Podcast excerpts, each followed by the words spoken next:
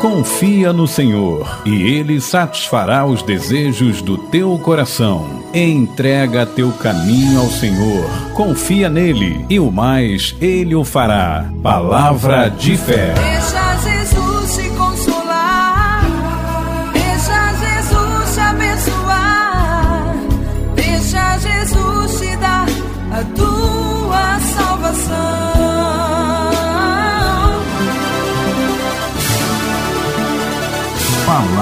de fé. Padre Marcos Santana. Louvado seja nosso Senhor Jesus Cristo, para sempre seja louvado. Caríssimos irmãos e irmãs, vocês que nos ouvem pelas ondas da nossa querida Rádio Ave Maria 87.9 FM e vocês também que nos ouvem pelo aplicativo Rádiosnet. Refletiremos hoje sobre a palavra de Deus e a liturgia. Meus irmãos e minhas irmãs, a palavra de Deus está presente na liturgia da igreja não simplesmente como palavra que transmite conhecimentos, mas como realidade impregnada da força do Espírito Santo, doado à igreja em Pentecostes. A sua função na celebração não é, pois, primariamente em ordem ao conhecimento de uma mensagem no mistério da graça que é anunciado e celebrado participando, meus irmãos e minhas irmãs, na liturgia da igreja, da sacramentalidade da própria igreja, todas as vezes que a palavra é proclamada, torna-se acontecimento de salvação para quem a acolhe na fé. A finalidade da proclamação litúrgica é precisamente a de fazer com que aquilo que aconteceu naquele tempo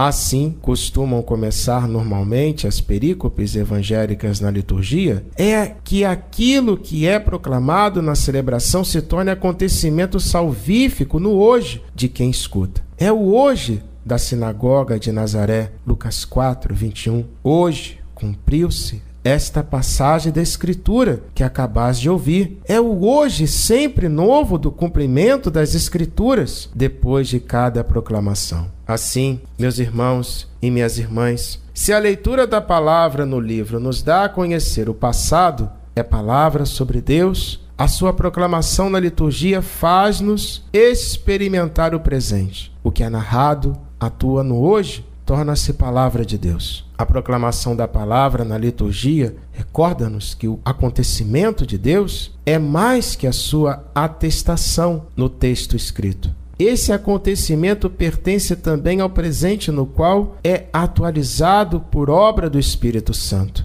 O Espírito que, depois da ascensão, tem a tarefa de recordar aos discípulos o que Jesus disse e de os guiar para toda a verdade. Por isso, em muitas liturgias, antes da proclamação da palavra, invoca-se o Espírito Santo, ou, no rito romano, o diácono pede a bênção antes da proclamação do Evangelho. Observamos, meus irmãos e minhas irmãs, que a vida do cristão consiste em viver do mistério de Cristo isto é, daquela salvação que em Jesus de Nazaré se tornou presente na história e na vida da humanidade. O mistério de Cristo é celebrado e vivido sacramentalmente como memória, presença e antecipação profética. E a Igreja distribui os seus vários momentos pelos dias, estações e anos nos quais se prolonga a existência dos homens. Vemos isso, meus irmãos e minhas irmãs, que há um ordenamento das leituras da missa, que nos domingos do tempo do advento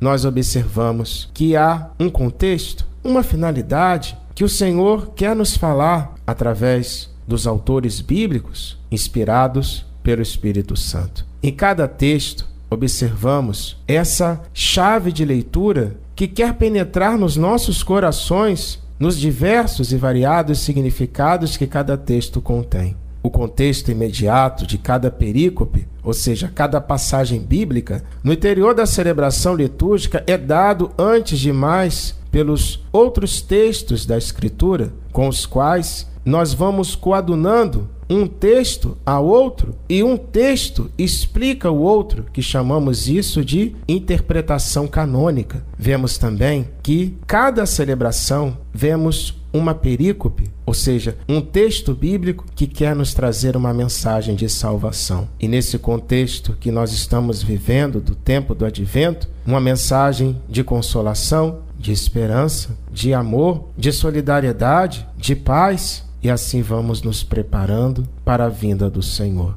A Sagrada Escritura nos coloca nesse contexto, nesse ambiente, nessa realidade que devemos nos preparar, mas, sobretudo, preparar o nosso coração, o nosso interior, e assim vamos convivendo com os outros, sobretudo dentro da nossa família, também no âmbito profissional, na sociedade, como observamos nesse tempo do advento, que as pessoas ficam mais calmas, tranquilas, solidárias, mais dispostas, com o coração mais despojado para ajudar as pessoas. Procuremos, meus irmãos e minhas irmãs, através das sagradas Escrituras, através dos textos bíblicos, nos colocar sempre à disposição e à luz do Espírito Santo que nos ilumina, que nos conduz, que é o principal autor das Sagradas Escrituras, que ele nos conceda a graça necessária de viver esse tempo tão belo, tão enriquecedor que é o tempo do advento. Procuremos rezar, procuremos ajudar, procuremos auxiliar as pessoas e assim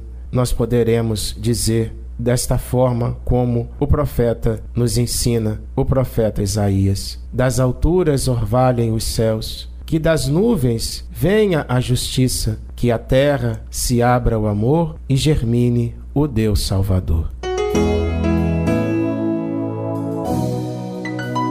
Você ouviu Palavra de Fé com o Padre Marcos Santana.